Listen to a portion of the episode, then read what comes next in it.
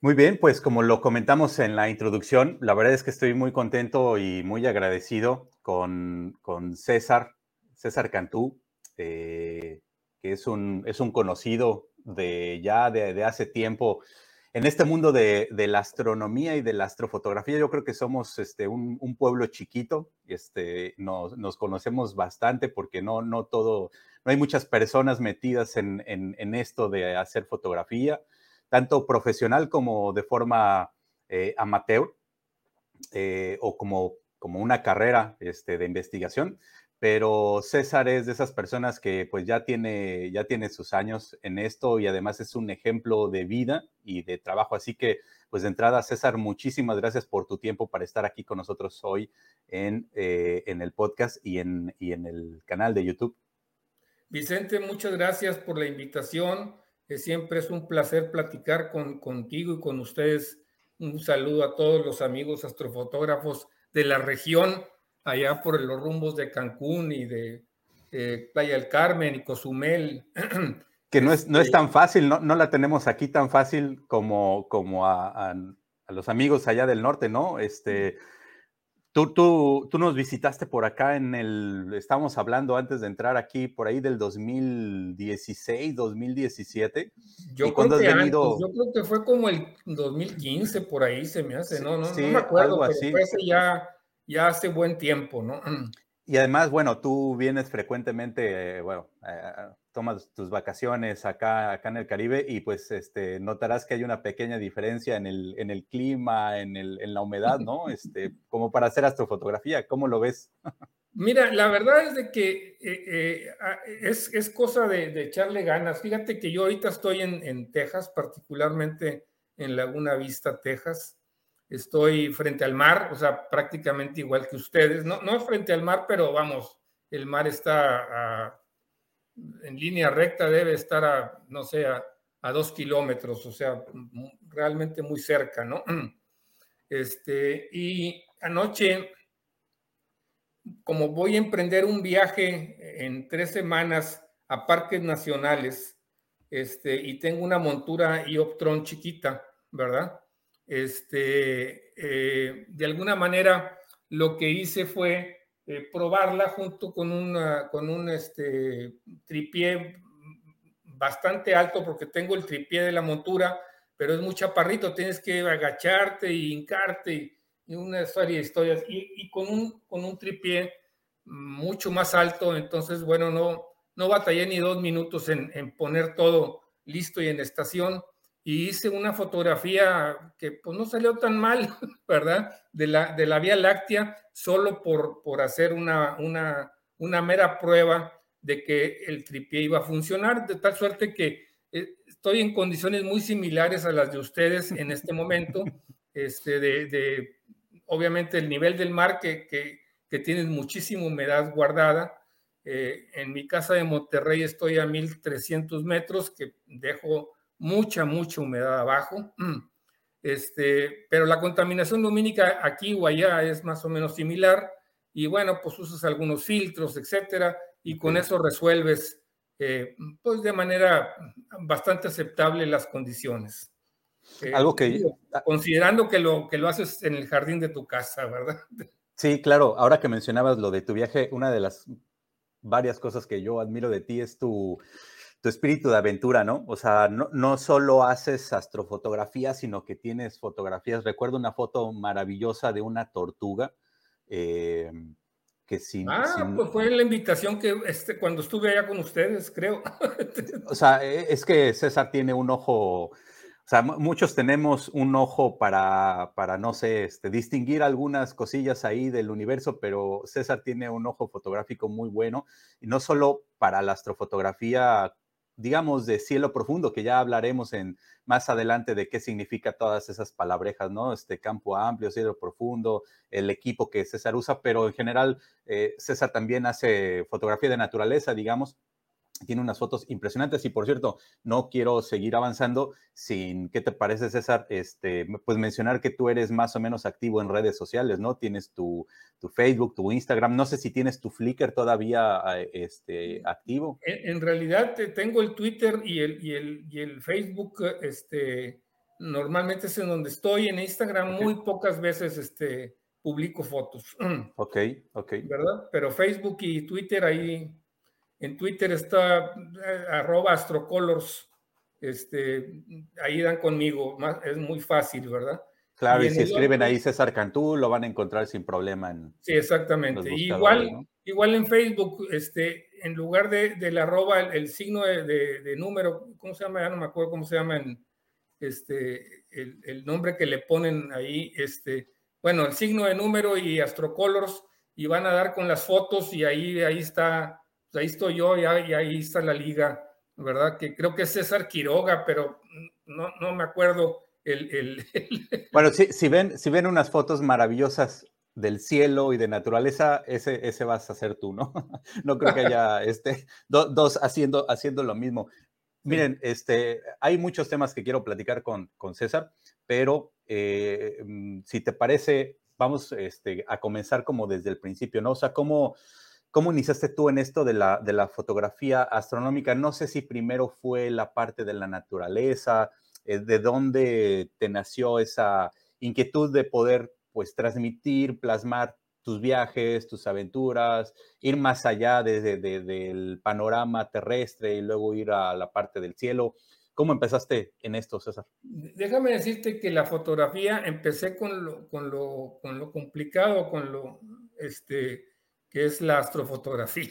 Este, ¿Y, y, por qué inicié en astrofotografía? Yo tenía mucho interés en comprar un telescopio, lo voy a decir muy rápido.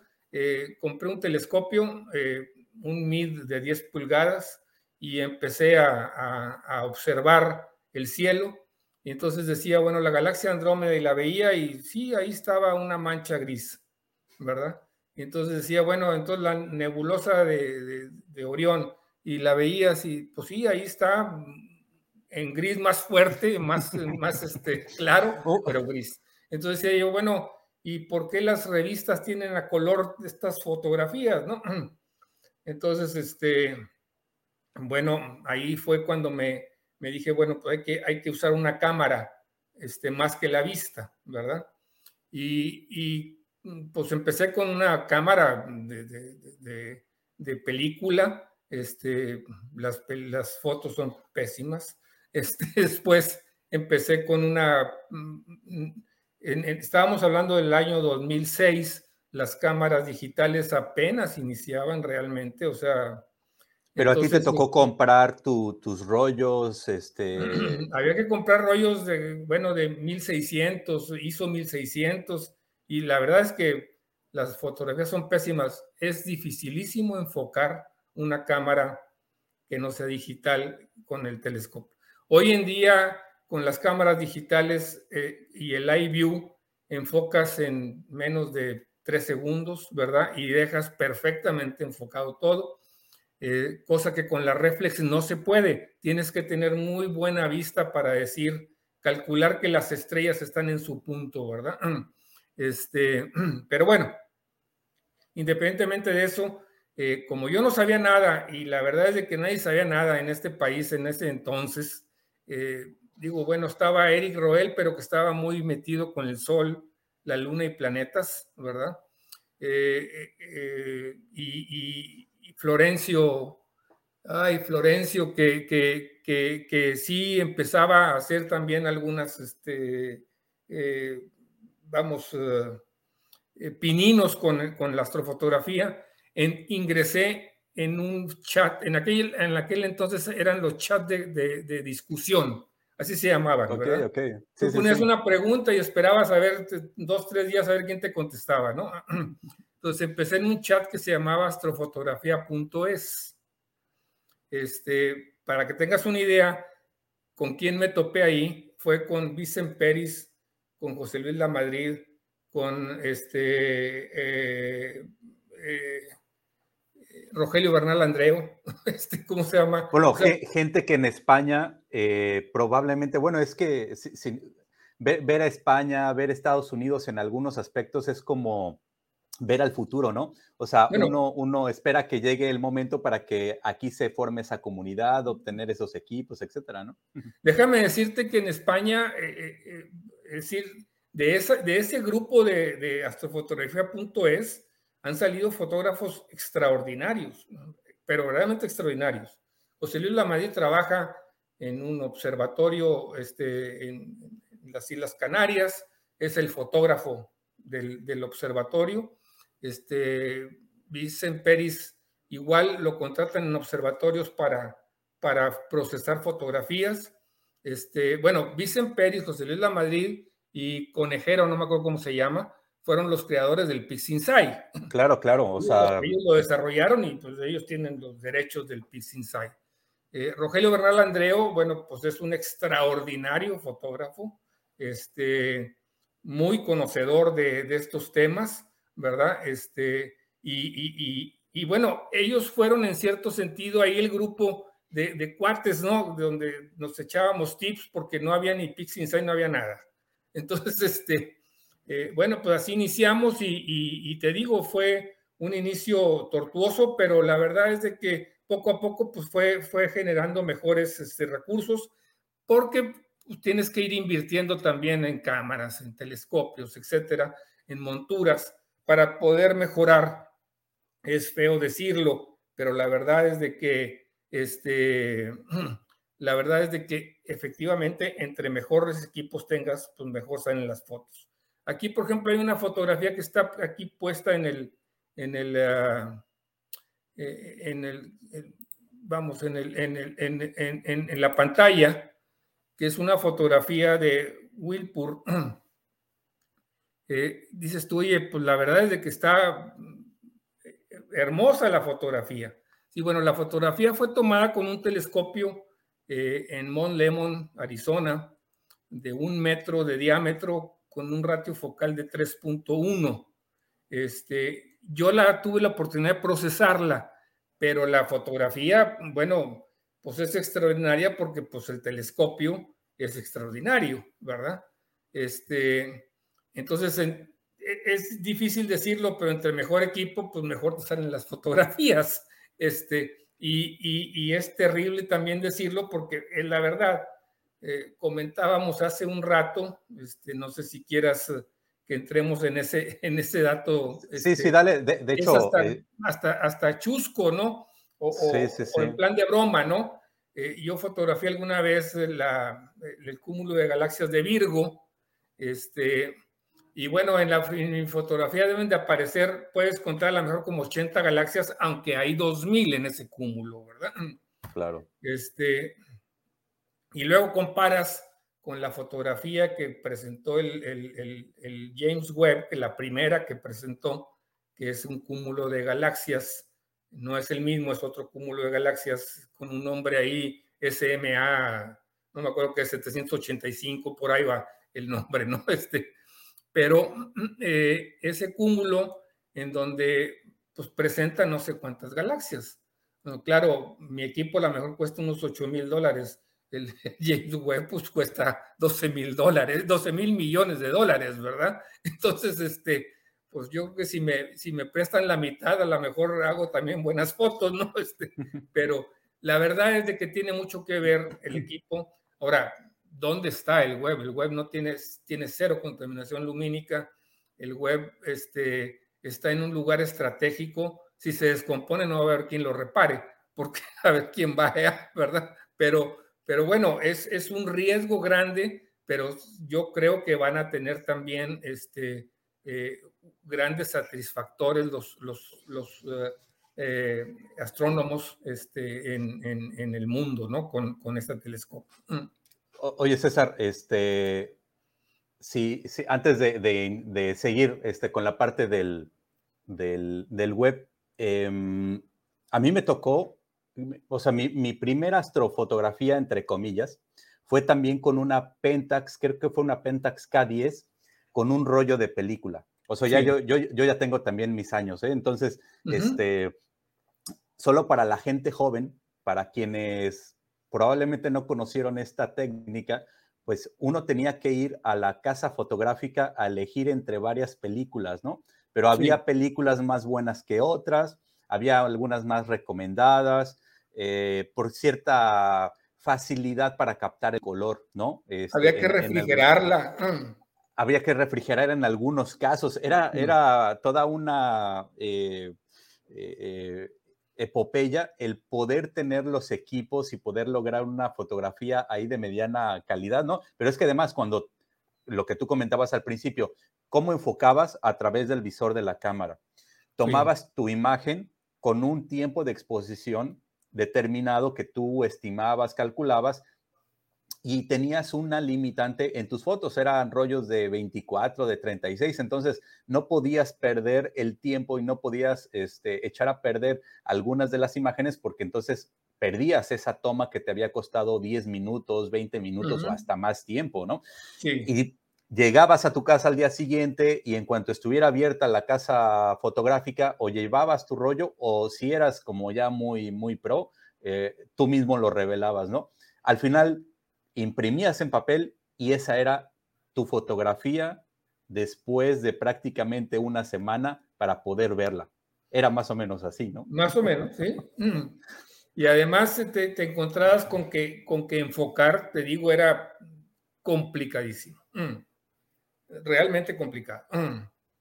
Cuando menos yo siempre tuve muchas complicaciones para enfocar la cámara de, de película, pero este, había algunas técnicas, eh, pero, pero, no, pero no podías visualizarlo, entonces nunca estaba seguro cómo iba a quedar.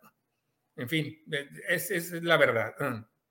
Mm. Pero ahora, bueno, las cosas cambiaron con la fotografía digital de una manera impresionante, ¿no? O sea, así es. Mm. No hay, no hay ni, ni comparación en cuanto a lo que uno puede lograr hoy en día, ¿no?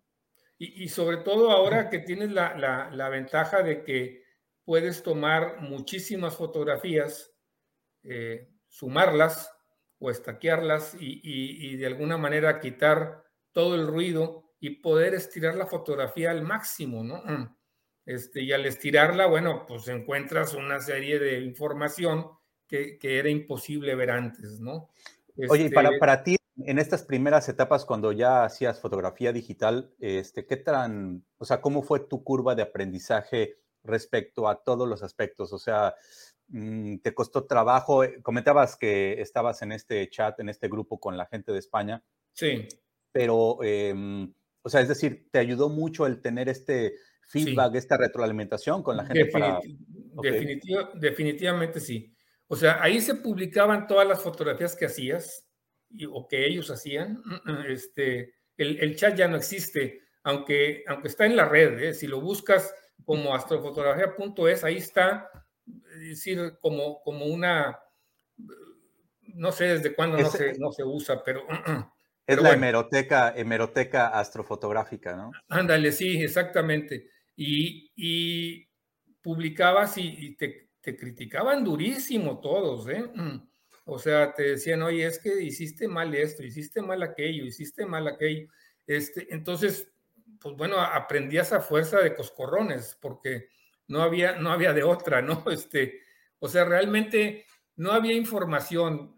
Robert Glender empezó a escribir, que es uno de los mejores astrofotógrafos del mundo, por cierto, empezó a escribir este, sobre astrofotografía, pues realmente recientemente, es decir, hace 10 años, ¿no? Probablemente. Antes no había nada, o sea, de fotografía menos, o sea, entonces, este, Robert Glender hoy en día, digo por la pregunta que hiciste hace un rato, eh, hoy en día dice que la astrofotografía está, se puede dividir en cuatro este, aspectos o cuatro formas de hacerla, ¿no? Que es la fotografía espacio profundo, ¿verdad? La eh, fotografía eh, planetaria que incluye solar y lunar, ¿verdad? Porque eh, prácticamente es el mismo, la misma manera de hacerlo, o, tiene la misma técnica, aunque la solar requiere de filtros especializados y, es muy importante ello, ¿no? Este, después viene lo que sería el paisaje nocturno, que es, eh, bueno, tomar fotografías del cielo con algún paisaje terrestre, que son, la verdad, de las cosas con la gente eh, común y corriente que no estamos metidos en esto, son más atractivas que este tipo de fotografías, ¿verdad? Y, finalmente el time lapse eh, de, de, paisaje nocturno. Él dice que son esos cuatro eh, elementos en los que la, astrofotografía se, se, compone, ¿no? Y creo que tiene razón, la verdad es de que después de, después de leerlo a él hace ya tiempo, eh, llegué a la conclusión de que también tenía que hacer time lapses y, bueno, hice algunos time lapses. Eh, eh, es, verdaderamente agotador hacer un time lapse de, de, no sé, de tres minutos, cuatro minutos. Necesitas hacer unas seis, siete mil fotografías fijas, luego procesarlas todas, dejarlas iguales y, este, y, finalmente, bueno, hacer, hacer, darle, darle vida con, con, con movimiento de, de, video, ¿no? O sea, entonces, este, pero la verdad es de que pues, también es, es, es, algo interesante de hacer y, y, y muy bonito. ¿eh? ¿Tú, ¿Tú, iniciaste con todas estas técnicas al principio? No, no, te metiste eh, directamente al... Espacio profundo. No, sí. de hecho, planetaria lunar. Este, planetaria y lunar hasta hace realmente muy poco tiempo lo empecé a hacer. Este, solar sí lo hice mm, mm, desde como desde el 2010 para acá, más o menos, ¿verdad? Influenciado por Eric Roel, que es eh, el mejor astrofotógrafo del Sol aquí en México, tiene unas fotografías impresionantes, las sigue teniendo a pesar de que tiene 82 años de edad. Este, acaba de mandarme un par de fotos preciosísimas este, publiqué una, por cierto, ahí en el, de él, en, el, en mi Facebook. Ok. Este, y, y bueno, eh, eh, influenciado por él, de alguna manera, este, eh, me inicié también en la parte solar, estuve muy metido con solar y luego este, se, me, se me rompió un, un, etalón porque se me cayó al suelo y se quebró este, y luego pues, pasó eh, mucho tiempo porque desafortunadamente estuve enfermo un periodo como de tres años, entonces ahí prácticamente eh, me, me, olvidé de la fotografía, eh, de, de, de, de, la astrofotografía, perdón, aunque estuve haciendo fotografía de, paisaje este, diurno, ¿verdad? Uh -huh. Y bueno, Ahora la estoy retomando y bueno, la verdad es de que me he empezado a sentir bien otra vez y, he estado empezando a, a, a, a generar algunas imágenes. Oye, ¿tú cómo, cómo llevas esto de, de desvelarte? O sea, mm, lo, lo resientes, eh, te, te, metes en la cabeza, a ver, voy a tener eh, tres, cuatro, cinco noches para hacer esto y, y, y te adaptas a estos cambios en, en, el cambio de horario? Déjame decirte que, que, que, en realidad no, no me desvelo gran, gran, gran, eh, de manera muy importante. Cuando voy a hacer una fotografía este, de espacio profundo, decido que sean a lo mejor tres o cuatro horas, ¿verdad? Entonces inicias por decirte a las 10 de la noche y más, a la más tardar a las 2 de la mañana ya estás este, quitando el equipo, ¿no? Okay. Este, y, o sea, la desvelada, bueno, sí, me pegaba unas desveladas más joven, este, Que, pues, no sé, te daban las 5 de la mañana, las 6 de la mañana. Alguna vez, yo me acuerdo que, no sé, a las 5 de la mañana dijeron, ya vámonos a dormir y, y, dijeron, vamos a poner una carpa. No, les dije yo, gracias. Recogí todo, subí al automóvil y me fui a mi casa, ¿no? Este, pero bueno, pues eran otras épocas, otros, otros años, ¿no? Este, pero la verdad es de que creo que se puede hacer hoy en día con las cámaras eh, nuevas. La verdad es de que puedes hacer muy buenas fotografías con tres o cuatro horas de, de, de, duración. Este, eh, hay gente que le dedica más tiempo y dice, bueno, es una fotografía de 100 horas. La verdad es que 100 horas a 10 yo no veo gran diferencia en algunas. En, eh, es decir, la verdad es de que las cámaras ya llegan a tanta profundidad de campo que, que prácticamente da igual que sea una toma de, de 5 horas o de 10 horas y una que digan 100 horas. Bueno, pues, pues, sí, qué bueno. O sea, la verdad es de que sí va a tener, va a tener tantas, tantas, tantas imágenes este, sumadas que va a, estar, va a ser una foto muy limpia, ¿verdad? Pero hoy en día también hay, hay este eh, software que, y a lo mejor se van a enojar conmigo los astrofotógrafos de CEPA, ¿verdad? En donde puedes limpiar las fotografías de ruido y quedan excepcionales, ¿eh? O sea, es más, yo creo que quedan mejores que, este, ¿cómo se llama? Este, porque son, son sistemas de, digo, sistemas de, de, inteligencia artificial que las fotos las dejan verdaderamente hermosas. ¿eh? En fin. Oye, comentaste, comentaste sobre la astrofotografía de paisaje, de, panorama, que es una de las más atractivas, ¿no? Y no sé si estarás de acuerdo en que probablemente la fotografía de paisaje, no sé si es la más fácil o la menos complicada, es decir, en la que se pueden obtener como resultados satisfactorios como para tener motivación y seguir. Este, sí, claro. de hecho, eh, la fotografía de, paisaje nocturno, eh, de alguna manera, eh, es, con las cámaras ah, de hoy en día, es algo, eh, algo relativamente sencillo. tomas una fotografía de, si tienes un lente de 24 milímetros, bueno, usarás 30 segundos. Perdón, no, 25, 20 segundos. Si tienes 14 milímetros, 30 segundos, ¿verdad? Si tienes 50 milímetros, pues ahí sí bájale como a 8 segundos, porque si quieres que las estrellas queden puntuales. Claro, esto es sin, eh, en el caso de que las personas exactamente no tengan una montura que siga el movimiento aparente que sigue el cielo, ¿no? Estás, esto estás describiendo una cámara y un tripié. Déjame decirte lo que, lo que son las cosas. Si tú dices, oye, bueno, tengo un lente de 35 milímetros y eso me permite tener abierto el obturador para que las estrellas queden puntuales 14 segundos. Muy bien. Mm. Tú apuntas a la Vía Láctea, tomas la foto de 14 segundos, la miras y dices, efectivamente, las estrellas están puntuales. Entonces puedes optar por decir, si no involucras el, paisaje terrestre, si solamente estás enfocando arriba, ¿verdad? Ahorita te explico qué pasa si estás también abajo. Entonces dices, bueno, pues voy a hacer 10, 10 consecutivas de 14 segundos, que son 140 segundos. Y aquí, si estás en un lugar oscuro, puedes darte el lujo de poner ISO 6400, sin ningún lío, ¿eh?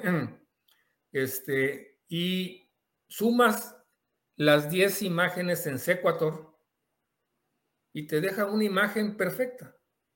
O sea, alineada. Ya no necesitas ni la montura. Este, correcto, correcto. Es, o sea, es increíble, pero, pero es, eso no, no, lo tenía nadie hasta ahora. O sea, es decir, realmente es cosa de hace un par de años o menos. O sea, entonces, ¿Qué pasa si involucras la parte de la Tierra?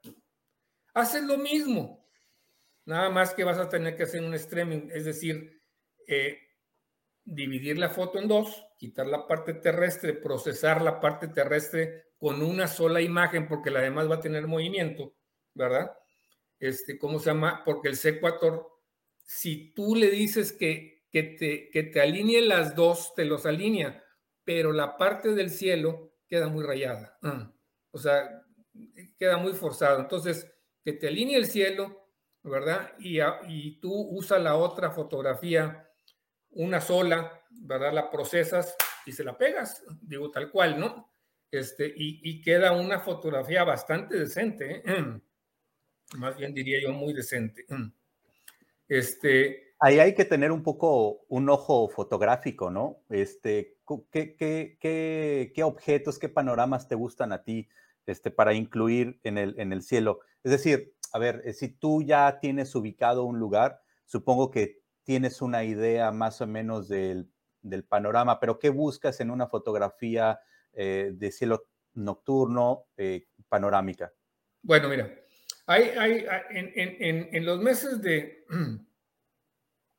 que la, que la Vía Láctea está relativamente baja, en los meses de eh, junio, julio y agosto, mm, este, puedes darte el lujo de hacer fotografía eh, con la Vía Láctea a una altura lo suficientemente eh, adecuada para que incluyas un paisaje terrestre con un lente de 24 o un lente de 14 milímetros, ¿verdad? Mm. Este, incluso con un 35 si lo haces cuando apenas va saliendo la Vía Láctea allá por el mes de junio más o menos. Entonces, si ya la Vía Láctea subió más arriba, entonces vas a tener que buscar paisajes en donde una parte de la Vía Láctea, ¿verdad? Caiga o baje o, ilumine algún, algún lugar específico, ¿verdad? En, en, el primer caso, bueno, hay, hay muchos lugares que se pueden adecuar ahí con la, con la curva completa de la, un lago, eh, no sé, una montaña, eh, este, una casa, eh, una ruina, y si la iluminas por dentro todavía mejor, ¿verdad? Entonces, este, digo, ahí le vas, le vas, este, dorando la píldora, ¿no? o sea, le, le, echas, le echas ganas de artista, aunque no lo seas, ¿no? Este, y, y y por el otro lado, en el caso de que ya sea después de agosto, septiembre, octubre, noviembre, pues sí, tener que buscar, normalmente buscarte el, hemisferio sur, ¿verdad? Que es donde está la concentración del centro galáctico, ¿verdad? Y, y, Escorpión, que eso es la, prácticamente la parte más, más bonita. Aunque del otro lado también hay cosas muy bonitas, ¿eh? O sea, pero tiene que estar muy, mucho, muy, muy oscuro para que puedan salir, eh, no sé, este, toda la parte del cisne, ¿verdad? Que es hermosísima, bellísima y que está llena de nubosidades este, eh, muy grandes como eh, NGC 7000, es Norteamérica, el pelícano, este, la mariposa, no sé cuántas, o sea, un montonal, ¿verdad? Entonces, esos dos planos son muy interesantes. Es más fácil el del sur porque Escorpión y, el centro galáctico son muy, muy iluminados, ¿verdad? Este, entonces fácilmente los puedes meter en un cañón entre dos cerros, no sé, ¿verdad? Es decir, que caiga sobre el techo de una casa, que caiga en una columna ahí que se está cayendo, en fin, digo, o simplemente al lado de un árbol, no sé, ¿verdad? Digo, Creo que hay personas, ¿no? A, veces cuando en, la escena aparece una persona son como muy inspiradoras esas imágenes, ¿no? Hace, hace como un mes eh, un amigo de Cuatro Ciénegas me pidió, oye, fotografíame tirándole el, láser hacia arriba. Bueno, ahí salió la fotografía, ahí está en el, Facebook, ¿no? Este, no salió tan mal. Le digo yo, oye, este, ustedes tiran el láser ahí sin ninguna consideración y luego se quejan porque este, ¿cómo se llama? Eh, eh, eh, el imperio contraataca, ¿verdad? Pero, este, ¿cómo se llama? Pero bueno, este, más o menos, eso es, yo creo que esa es en general la idea. Realmente buscar un escenario es verdaderamente más o menos sencillo, ¿no? O sea, puede ser un desierto, en un desierto queda muy bonito, en una playa no se diga, ¿verdad? Este, en fin, eh, eh, hay un gran número de, escenarios que puedes utilizar en donde la Vía Láctea forme una parte muy, muy interesante del paisaje nocturno. ¿Consideras o, crees que algún pequeño curso o algunas clases, incluso en línea a través de YouTube, de fotografía en general, eh, le puede servir a alguien para tener una idea de los primeros principios de, para entrar a la fotografía? Sí, la verdad es de que hay, hay gente que, que, que, ha hecho, eh, bueno, de, de, los cursos, eh, una, pues una profesión, una fuente de ingreso, ¿verdad? Eh, por ejemplo, hay una, no recuerdo el nombre de la persona, pero Natural Portline se llama, es un español. Sí. ¿Verdad? Sí. yo creo que lo has visto. Sí, lo he visto, he visto sus videos. Este, él comenzó, de hecho, creo que con fotografía de naturaleza, ¿no? así es, así es. Y de repente dio el giro dio el completo a su fotografía, ¿no? Incluso ahora tiene hasta, de todo, tiene hasta comenta equipo, ¿no? Tiene de muchas cosas, ¿no? Pero si buscas la parte de, de, bueno, y además tiene cursos específicos para procesamiento de PixInsight, este, en fin, que creo que pues hay que pagar ahí algo por recibir el curso, ¿verdad? Este, pero incluye cualquier pregunta que le hagas tú a él, te la va a contestar, en fin, es una gente seria, ¿eh? Entonces, este, él puede ser una, una parte interesante ahí de, de eh, este, Astorín, creo que se apellida. Ah, creo que se apellida Astorín, mm, ¿verdad? Mm. Entonces, él puede ser una, un, un elemento interesante, ¿no?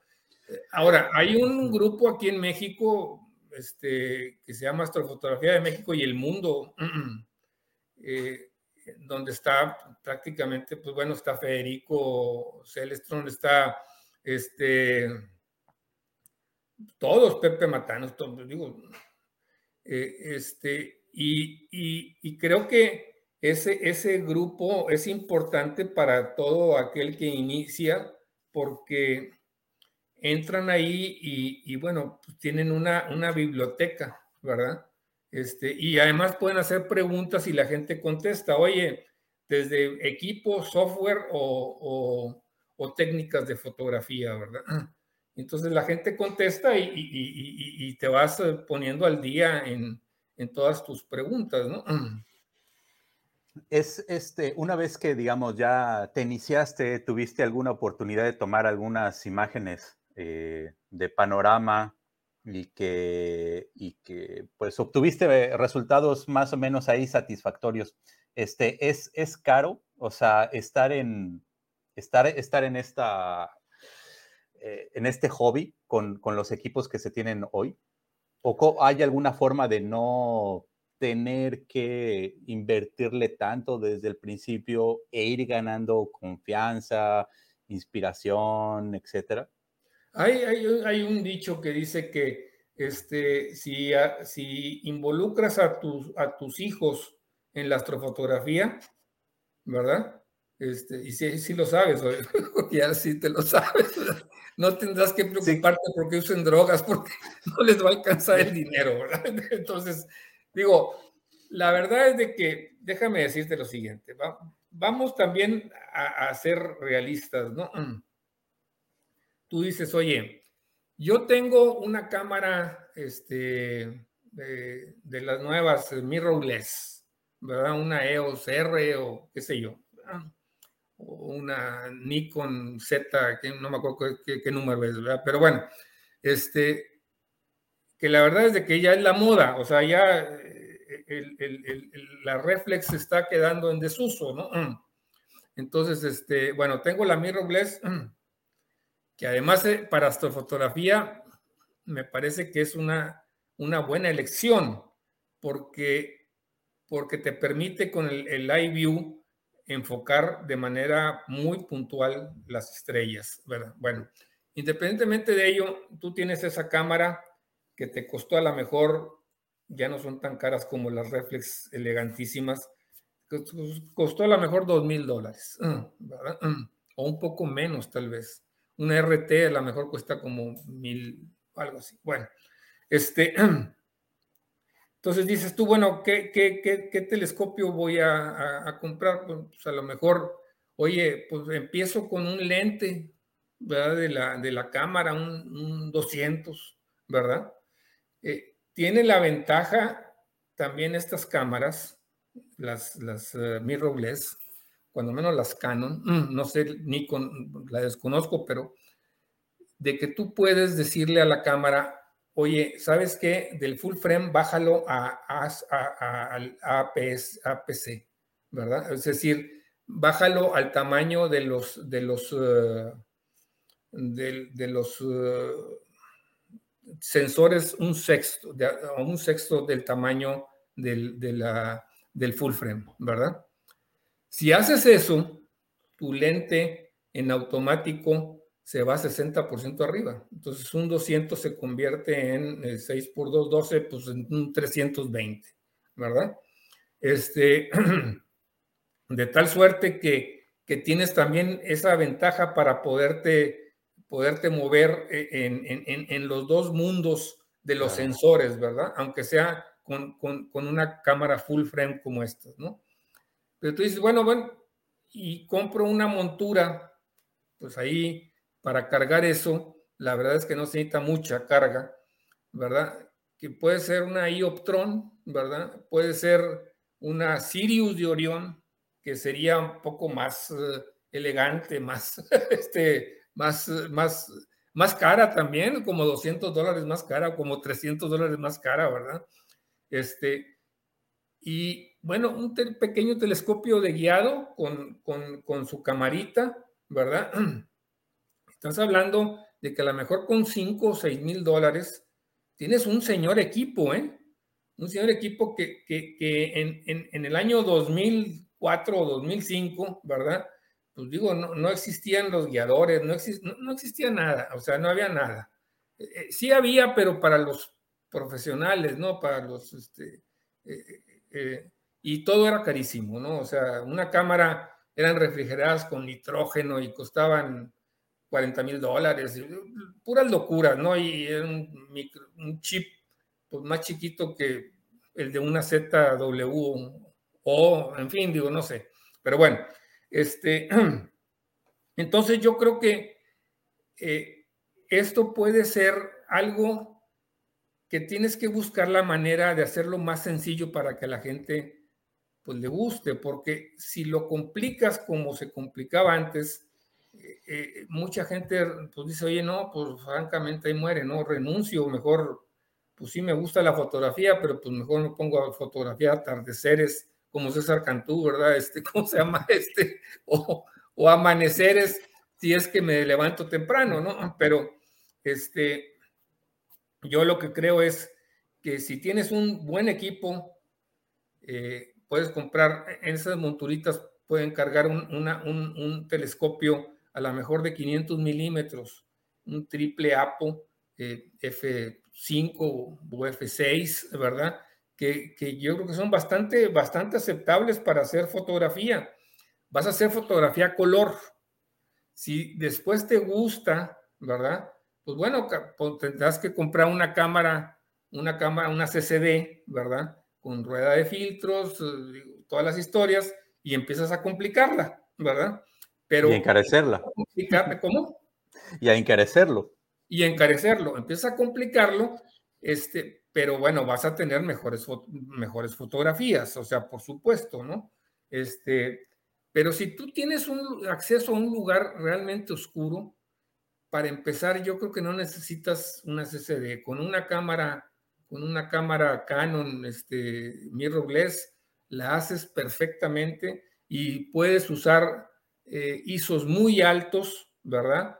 Eh, hacer fotografías muy cortas y si estás guiando, pues a lo mejor hacer fotografías de un minuto, todas te van a quedar perfectamente puntuales, este, vas a sumarlas y van a quedar perfectas. En fin, digo, la verdad de las cosas es de que hoy en día hay manera de hacerlo sin gastar tanto dinero. Mm.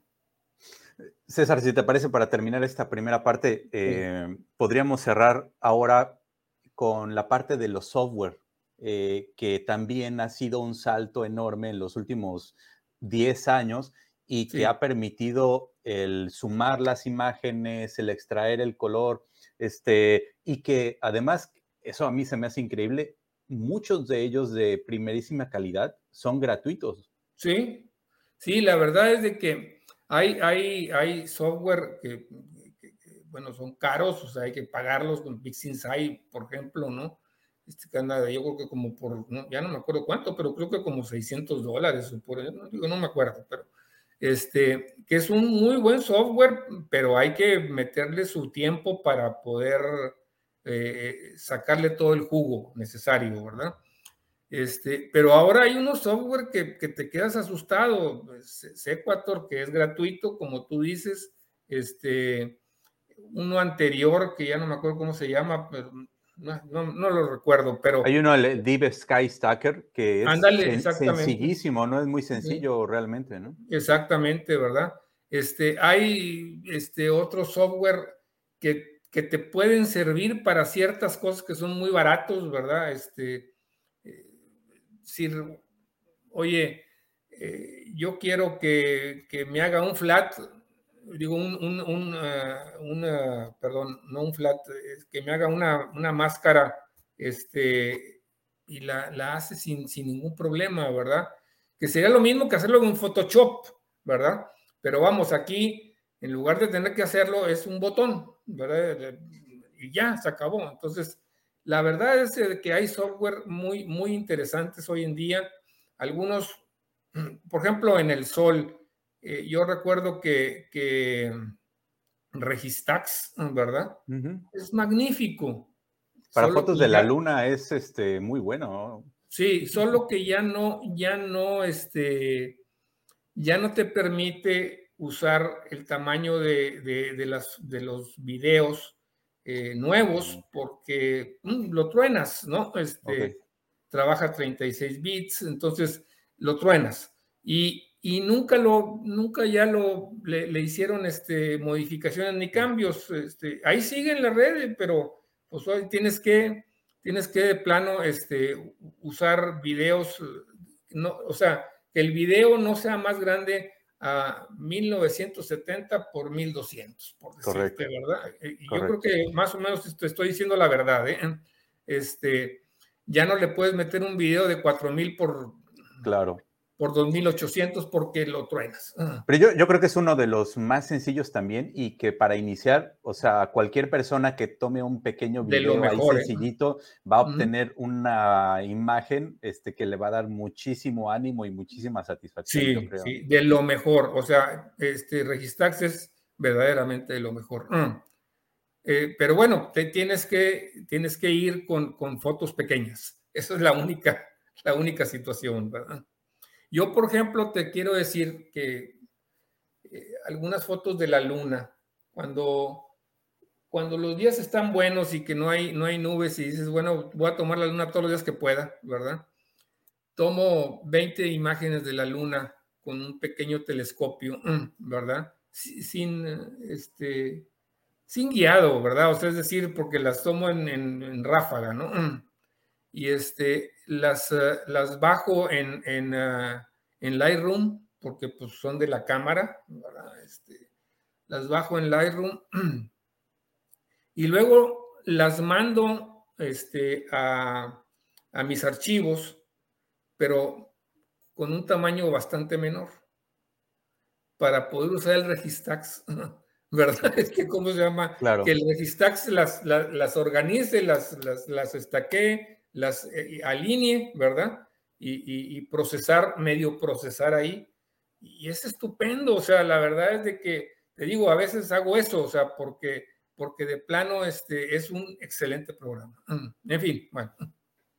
Muy bien, muy bien. Oye, César, ¿por qué no nos este, muestras algunas de, las imágenes? Este, tienes por ahí una presentación. No sé si quieres eh, la, a ver, este, ahí, ahí la estamos viendo, eh, la presentación, que nos platicaras así de, algunas imágenes que, que tuvieran su historia, ¿no? Yo creo que también esa es una parte bien importante de la astrofotografía, que probablemente cada una de ellas tiene una historia que, que no digo que sea más importante que la astrofotografía per se, pero la gente a veces nos quedamos anodados de, lo que hay detrás de esa fotografía en cuanto a tiempo, preparación, anécdotas, el viaje, etcétera, ¿no? Sí. Entonces, tú, este, ¿por dónde, por dónde quieres empezar? Pues mira, por ejemplo, esta fotografía, este, yo la quiero mucho porque ganó el concurso en, la UNAM. Fue el, yo gané dos concursos ahí en la UNAM y, y, esta fue la segunda, ¿verdad? Este, la primera fue esta. ¿Quieres eh, ponerlas en, pantalla completa? Perdona, sí, déjame, déjame, déjame ponerla en pantalla completa, permiten, perdón. Mm, ahí va. Eh, mm, esta fue la primera y esta fue la segunda. Esta también tiene una, otra historia adicional. Eh, esta fotografía la vio Phil Plight y me pidió que se la prestara para publicarla. Dijo, ¿sabes qué? Me gusta mucho porque eh, en mi blog quiero publicarla porque es NG7000 y voy a escribir mi artículo número 7000 en el blog. Este, ¿Cómo se llama? Ok, el 7000 por todos lados, muy bien. El 7000 por todos lados, pero es increíble el trabajo que desarrolla Phil Plight de decir, oye, pues llegué a 7000 mil artículos, qué barbaridad, ¿no? Este, en fin. por, cierto, Phil Plight es eh, su mote, este, su nombre es Bad, Astronomer. Sí, exacto. Bad Astronomer. En fin, estas fotografías pues son de, de, de, en, en uh, Narrow Band, en, este, y, y, pues fueron de las, de las primeras que se hicieron en México en, este, en este con estos filtros, con estos filtros de banda estrecha, ¿no? Mm. E, en estas imágenes tú utilizaste una sola cámara, pero varios filtros para captar la luz en diferentes colores, ¿es, correcto? Así, es, así es.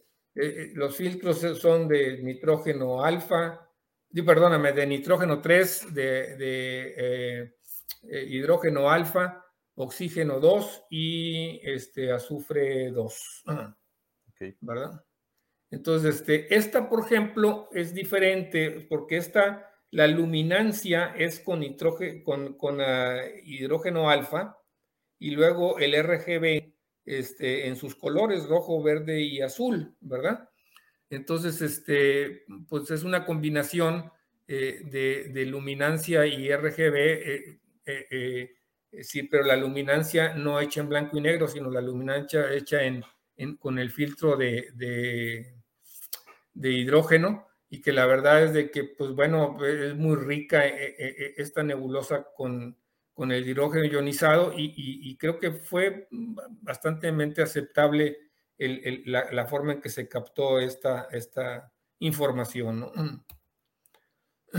Otra de Narrow Band de la nebulosa. Bueno, esta es una foto muy, muy vieja, es del año 2010.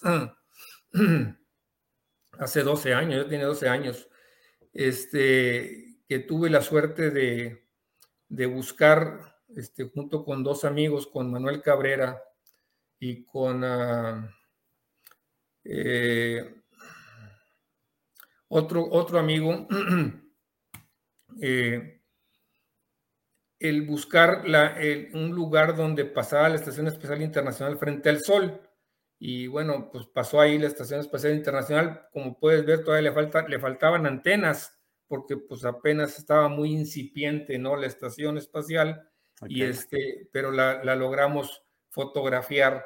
Oye, pero te quedó justo en el centro, ¿eh? O sea... En el centro, sí, sí. Eh, fuimos a buscarla que pasara por el centro, ¿verdad? Este, Nos metimos en, en brechas y no me acuerdo hasta dónde nos fuimos a dar, ¿verdad?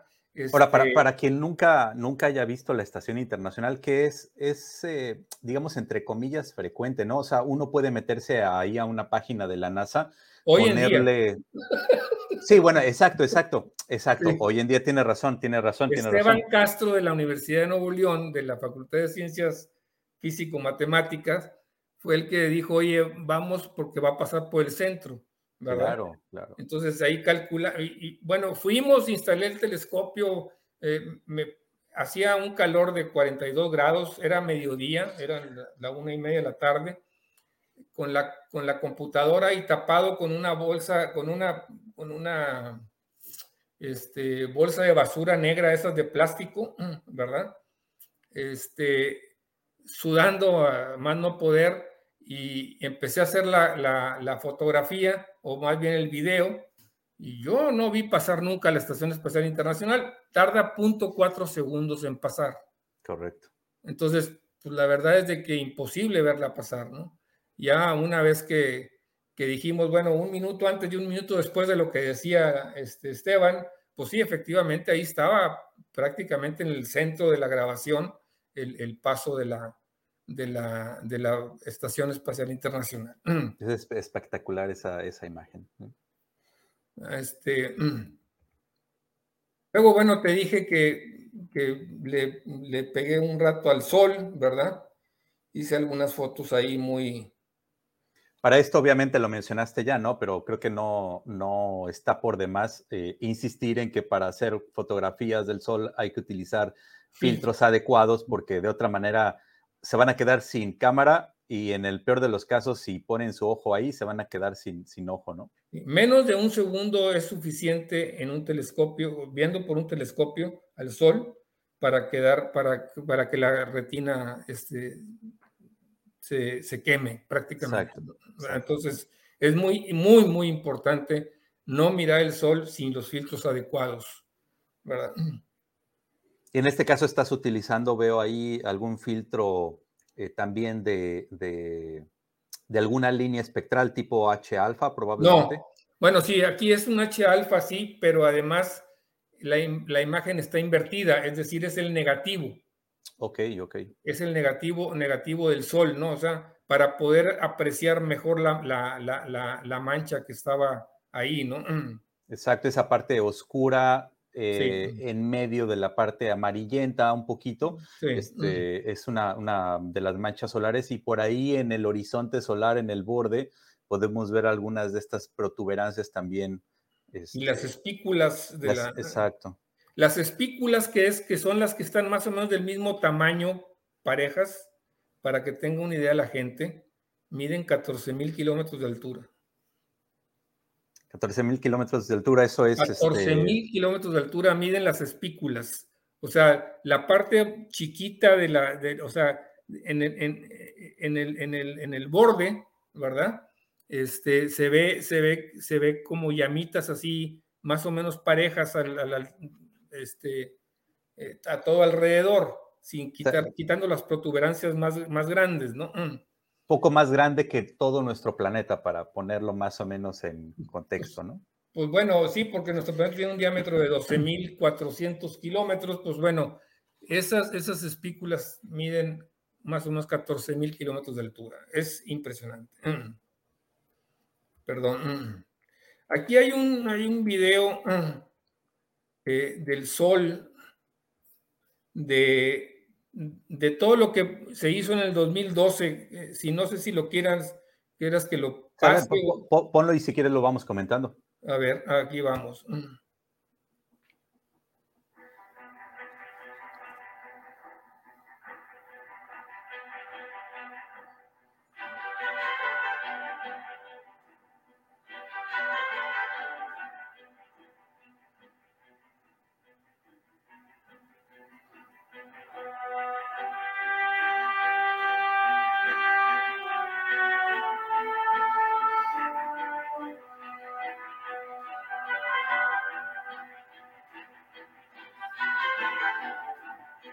Ese es Venus.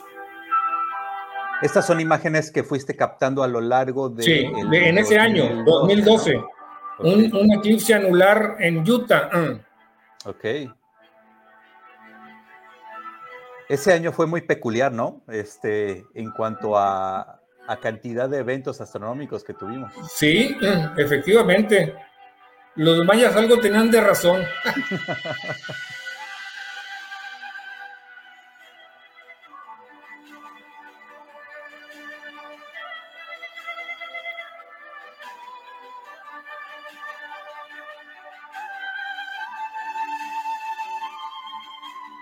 ahí vas siguiendo al sol y se va interponiendo el, horizonte. Está, está, la puesta del sol, pero voy siguiendo al sol, entonces por eso la Tierra se va moviendo.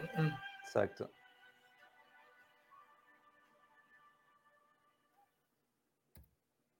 Ah, impresionante. Este, y, la, eh, digamos, sencillez, entre comillas, que implica el ver todos los días a nuestra estrella y descubrirla de esta manera, ¿no? Es que además tiene, tiene esa ventaja el sol. El sol todos los días es diferente. No hay un solo día que sea igual.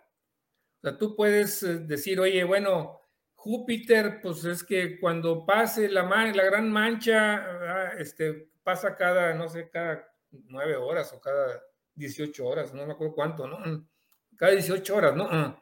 Sí, porque, porque tarda nueve horas en cruzar de lado a lado. Entonces, este, oye, pues que está la mancha o, no está la mancha, no hay más que de dos.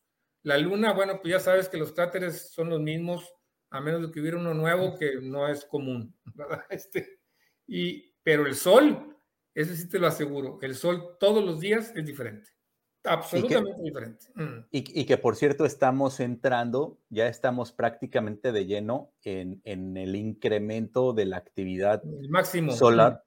Este que si no mal recuerdo, por ahí del 2025, 2026 tal vez andemos como en los máximos y va a ser uno de los objetos pues más interesantes para fotografiar en estos, Yo creo que el máximo, el máximo solar va a ser mitad de 23, mitad de 24, más o menos. Ok, ok. ¿Verdad? porque ya, está, ya estamos llegando al máximo. Entonces, pero más o menos mitad o finales del 23, mitad finales del 24, ahí va a ser el, máximo. Claro, después del 24 sigue estando muy bien, ¿verdad? 25, 26 y luego ya se va, se va a caer, ¿no?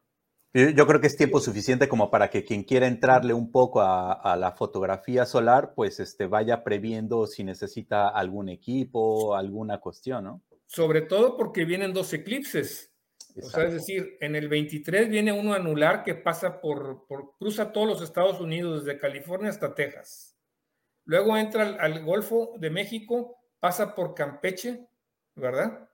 Y, este, y se sigue, brinca al Océano Pacífico y termina en Colombia, ¿verdad? Entonces, este, e, ese anular va a estar muy interesante. Yo espero ir a verlo a Corpus Christi, porque ahí Corpus Christi es un lugar muy, muy, muy preciso para ver el, anular, ¿no?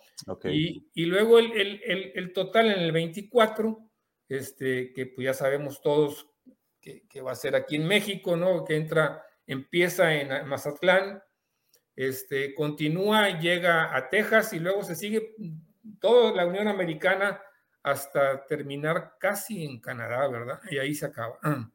Este, entonces también pues va a ser un, un súper espectáculo este, y con el sol en su máximo, pues la verdad de las cosas es de que puede ser muy, muy interesante tomar fotografías ese día, ¿no? Este. Sí, sí, sí. hay tiempo para irse preparando este, con, con, el equipo. Este, pues no sé si quieres mostrarnos alguna, alguna, algunas imágenes más, César, porque tenemos todavía pendiente entrarle a lo del web. Pues si quieres entramos a lo del web. Bueno, aquí, aquí algunas imágenes, este, la verdad es de que... Auroras, paisajes. Paisajes, este, paisajes nocturnos, ¿verdad? Este, un timelapse de paisaje nocturno, ¿verdad? El, volcán de Colima, este, y luego algunos, eh, algunas eh, cosas ahí de cohetes de amigos, ¿verdad? Con, con cámaras, este, y, bueno, pues, básicamente este, los, los, eclipses eh, anular y solar, y y total que, que, ya tomé en el 2012 en Utah y, y, en, y, en, Montana en el 2017, ¿verdad? Este, perdón, no quise arrancarlo, pero se arrancó Pisol. No, dale, dale, dale, si quieres lo dejamos. ¿Le doy? Bueno, vamos a dejarlo.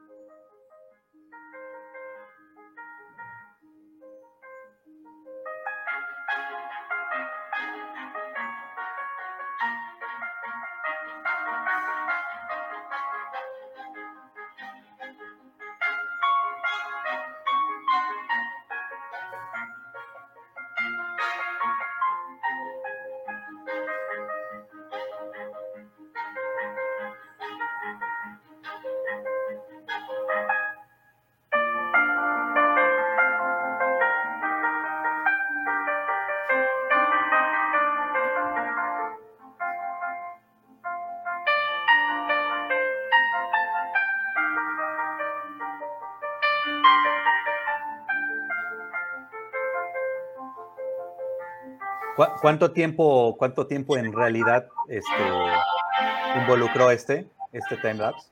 Casi, casi, casi cuatro horas, tres horas y media más o menos por ahí. Mm.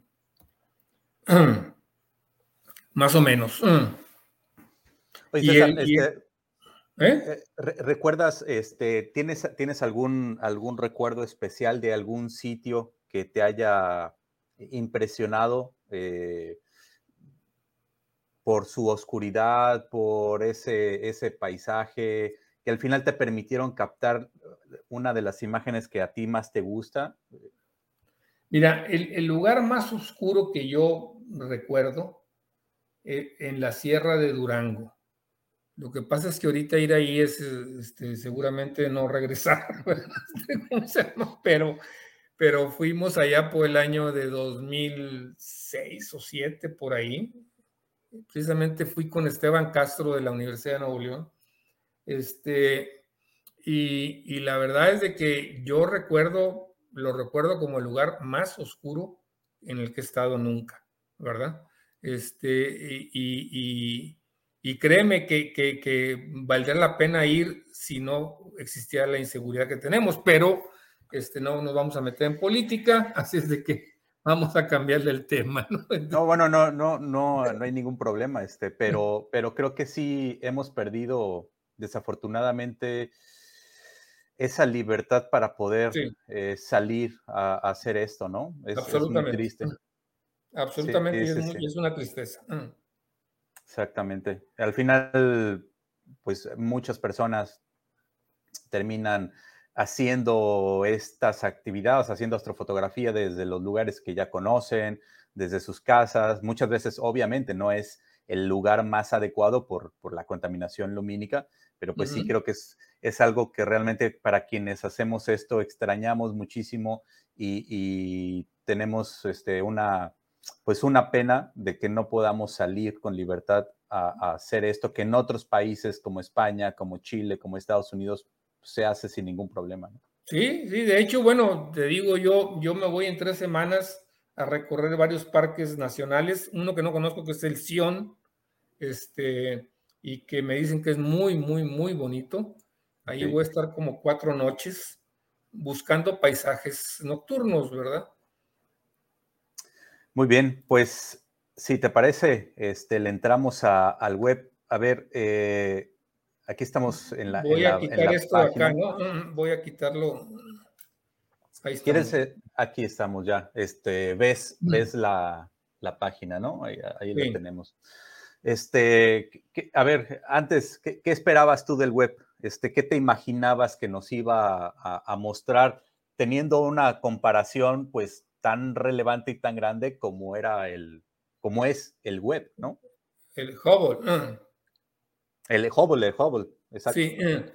el, bueno, la verdad de las cosas es de que no hay que despreciar el Hubble, o sea, sería, ahí aparece ahí un, un, este, un muchacho que va con una muchacha que tiene una fotografía del Hubble, ¿verdad?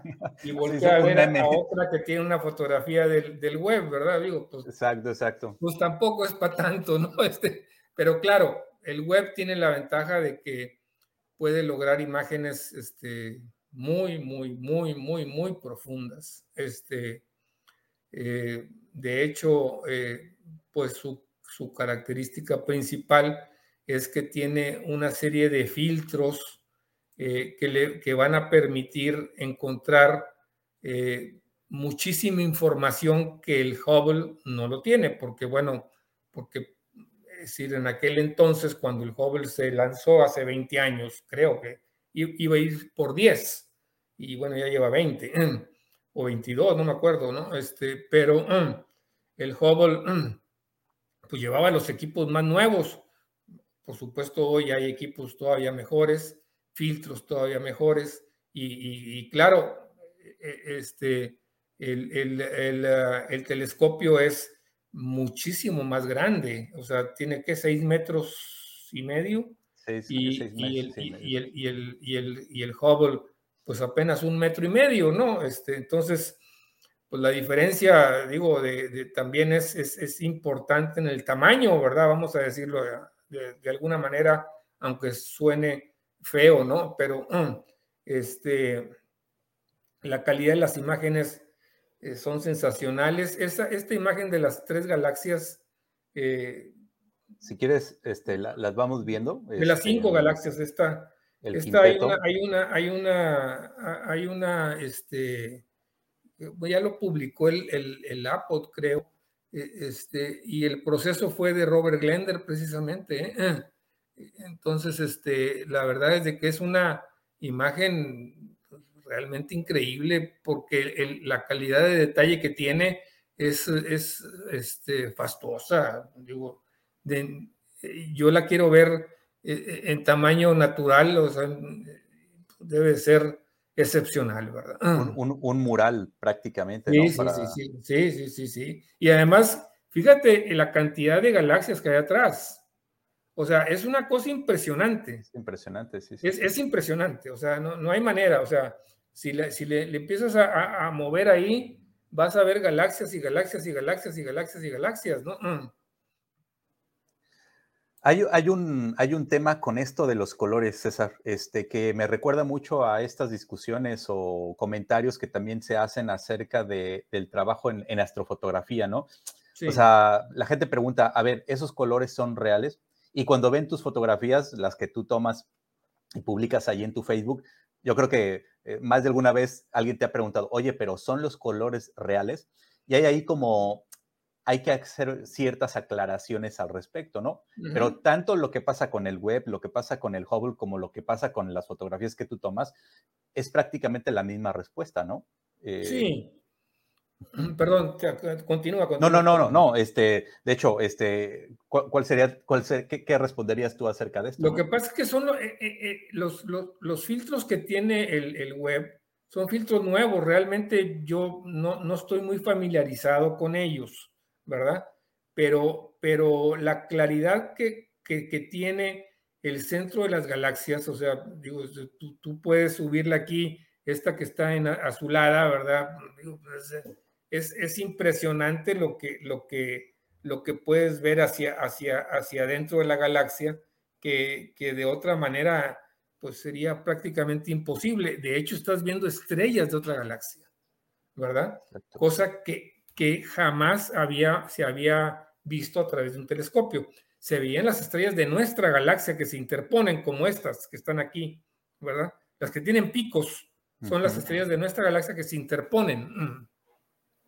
Se interponen en el campo visual, pero, pero lo demás, o sea, pues bueno, e, es impresionante la, la, la, profundidad y la calidad eh, de las imágenes que tiene el... Ahora, Eh, en, las eh, fotografías de banda estrecha, el, uso de la banda estrecha se ha popularizado porque permite que aunque haya contaminación lumínica, puedas obtener una foto este, eh, de espacio profundo sin, sin, sin, la contaminación. O sea, los filtros echan a un lado la contaminación lumínica.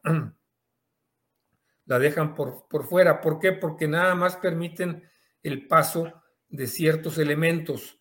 Como te decía yo, los más comunes son el hidrógeno, alfa,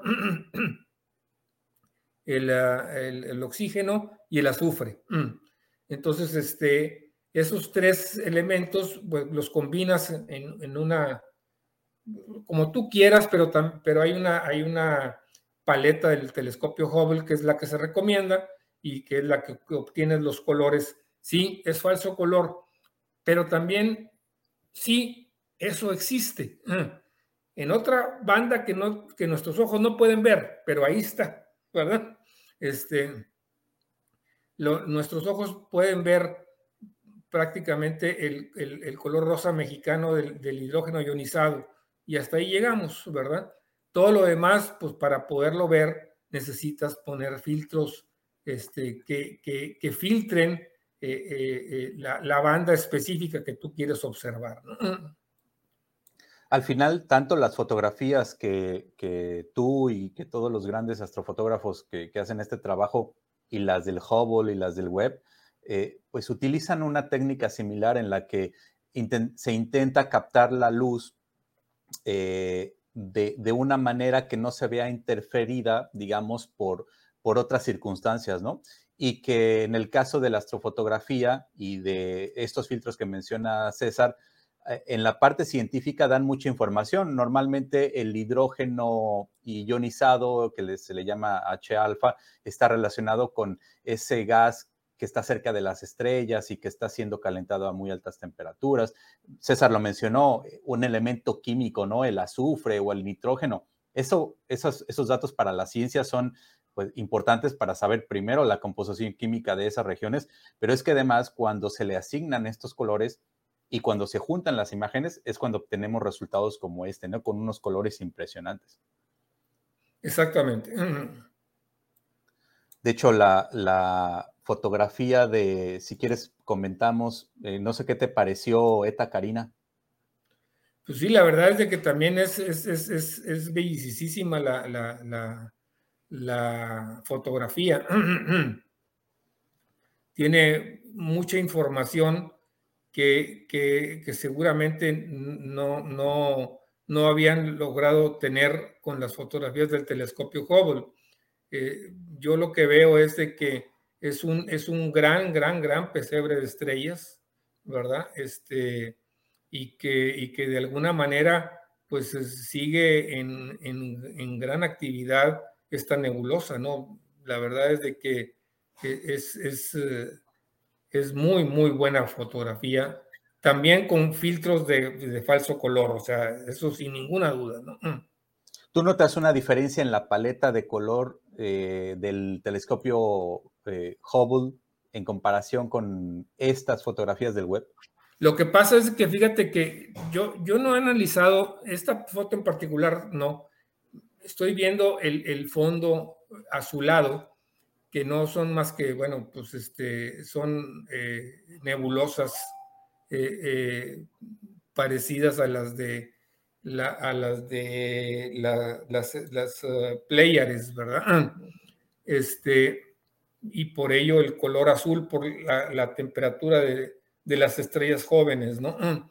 Este, y atrás sí, perfectamente el color negro, o sea, por eso estoy, estoy asombrado con, la foto. Estoy ahorita pensando a mil por hora con ella, ¿no? Yo no la había visto esta en particular de esta Karina, ¿eh? Este, hermosísima. Los, contrastes de color y los, las tonalidades son impresionantes, ¿eh? Impresionantes, impresionantes. Y aquí están, mira, aquí están los, los, nuevos soles, eh, ahí, se pueden observar, ¿no? Ah, el de arriba también, ese y este de arriba, ¿verdad? Este, y por ahí he visto varios, ¿no? Ahí entre ellos dos hay otros dos ahí abajo, este, que, todavía no nacen, en fin, pero que están por, es un gran cunero, ¿eh? Un, gran cunero de estrellas. Un cunero, un cunero de estrellas. Y que yo creo que eh, por ahí vi, César, no sé si eh, lo mencionaste, eh, Robert Glender estuvo involucrado en la imagen anterior, pero por ahí comentaba o vi algún comentario de que estaban usando algún programa de estos usados en astrofotografía para obtener estas imágenes tan coloridas. No sé si tú lo viste o escuchaste algo al respecto. Bueno, mira, seguramente, o sea, sin ninguna duda, están usando programas de astrofotografía. No sé qué programas sean. O sea, el, telescopio Hubble tiene, tiene, sus propias paletas, tiene sus propios, este, eh, ¿cómo te diré? Procedimientos de, revelado, ¿verdad? Este, entonces, puede ser que sean, que hayan tomado los del Hubble o los hayan mejorado. La verdad, no, no tengo la menor idea. Yo sé que Robert Glender se metió a hacer esto y Robert Glender seguramente reveló pues yo creo que con, con algún programa de la NASA y, por supuesto eh, incluye Photoshop, eh, además, o sea, este, sin ninguna duda, ¿no? Este, Hay que mejorar un poco los contrastes, brillos, etcétera, ¿no? Sí. Que eso, no quiere decir. impresionante. ¿eh? Mm. No, no, quiere decir, o sea, cuando, cuando uno dice que tiene Photoshop, no quiere, no queremos decir que es truqueada. O sea, no, no, no es, toda la gente piensa que cuando dices Photoshop está, está truqueada. No, no, no, no, de ninguna manera. De ninguna manera está truqueada. O sea, Photoshop lo único que hace es potencializar la fotografía y extraer o, sacarle todo el jugo que tiene, vamos a decirlo así, de ninguna manera este, cambia las cosas. O sea, no se trata de cambiar. Si yo le pongo la cara de, un personaje político ahí, bueno, pues sí, ya van a decir, este, la no, tampoco. Ahí, ahí, ya, ahí ya la cosa cambia, ¿no? sí, sí, sí, sí, no, no, aquí no se trata de ponerle o quitarle, se trata simplemente de, revelarla, ¿verdad? Lo que pasa es que así como se revelaba una foto eh, en, en, de, película, pues bueno, también estas se revelan, pero pues se revelan igual, o sea, este, son fotos eh, de este, electrónicas, pues bueno, igual necesitas la electrónica para poder revelarlas. Ah, en, esta, digamos, en este catálogo del web, este, tenemos una nebulosa planetaria, que es el, resto de lo que queda de la muerte de una estrella como el Sol. Tenemos a un grupito pequeño de galaxias que están ahí interactuando, eh, una región de una nebulosa donde están haciendo estrellas y este otro cúmulo de galaxias este, eh, impresionante en cuanto al número, ¿no? Este, de estos objetos, este, ¿cuáles te gustan más a ti para, para hacer foto, eh, astrofotografía? Tú has tomado nebulosas planetarias, has tomado galaxias, nebulosas, ¿cuáles, cuáles te gustan a ti? Por supuesto, las, las nebulosas planetarias son muy interesantes y ahí es recomendable siempre usar el, el, filtro de nitrógeno en lugar del de eh, eh, hidrógeno, ¿verdad? La verdad es de que da mejores resultados desde acá, desde el punto de vista de, digo, de, de, la astrofotografía amateur, ¿verdad? este, por otro lado, eh, las nebulosas también son muy interesantes. Las galaxias sí, pero necesitas un telescopio cada vez más grande para poder, eh, es decir, este, potencializarlas a, como te gustaría verlas, ¿verdad? Ah, este, porque salen siempre muy pequeñas, excepto Andrómeda, ¿verdad? Este, y, de tal suerte que, bueno, la otra, la de galaxias profundas, pues no, pues digo, el, el, el, web aquí está presentando una foto que creo que llega hasta 4.600 millones de años luz de distancia. Ah, Sí, de hecho, eh, estas galaxias, el cúmulo, el cúmulo de galaxias que está aquí enfrentito, está, eh, su luz salió eh, hace 4.600 millones de años. Cuando el sistema solar se estaba formando, vamos, este, salió la luz que estamos viendo. Pero aquí lo, más interesante, no me dejarás mentir, César, pues en estas curvaturas que están aquí, que son galaxias que están todavía más atrás de, este cúmulo, ¿no? Estamos viendo más hacia atrás. Sí, claro. Y además, no solo, no solo eso, las que están en, la parte, en la parte frontal, no sé si que dicen 4.600 millones de años luz, la verdad es de que hoy en día están muchísimo más lejos. Fotografiaron la luz de hace 4.600 millones de años.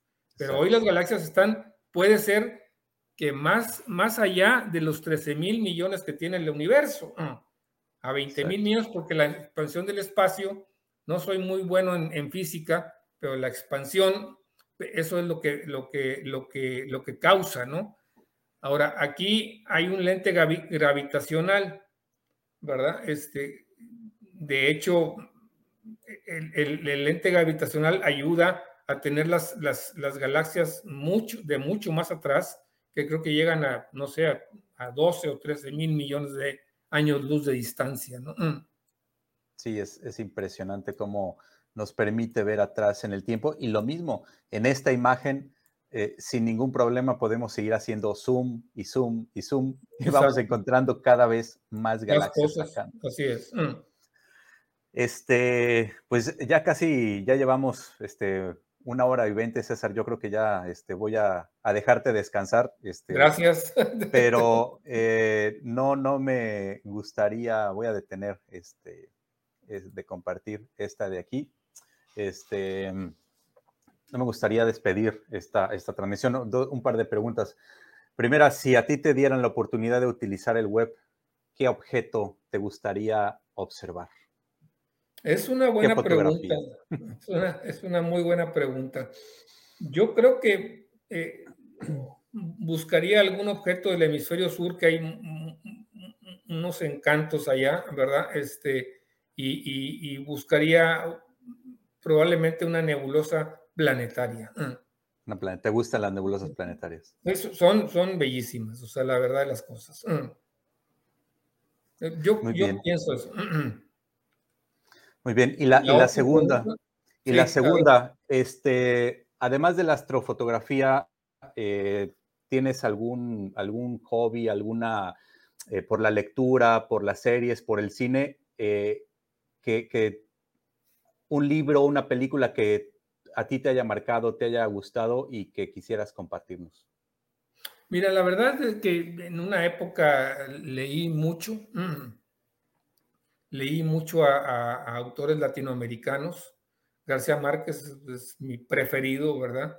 Este, realmente disfruto mucho de sus, de sus libros, los he leído eh, varias veces, algunos de ellos, eh, de tal suerte que eh, la literatura en general, sin, sin, sin este, cortapisas, me gusta mucho. Me gustan mucho las novelas, las novelas este, de, de espías, las novelas de, no sé, de guerra, etcétera, ¿no?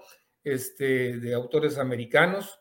Eh, y, creo que esa es, esa es la parte que, que, más me, me, llama la atención desde el punto de vista literario hoy en día, ¿no?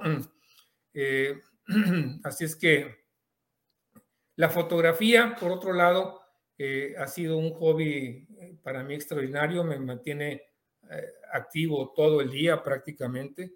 Este, también hago macrofotografía aquí en la casa, sobre todo durante la época del COVID.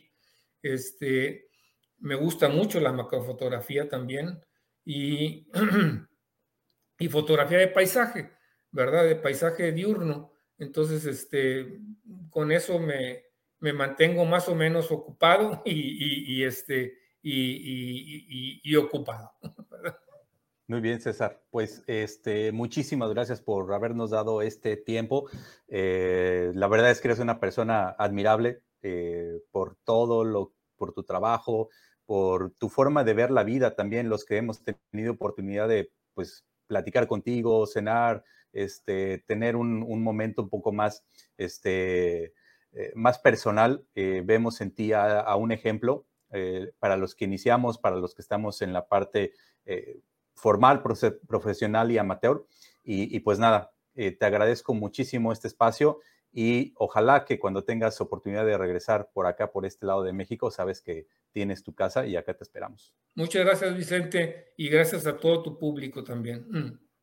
Gracias, César. Cuídate. Un abrazo. Mm.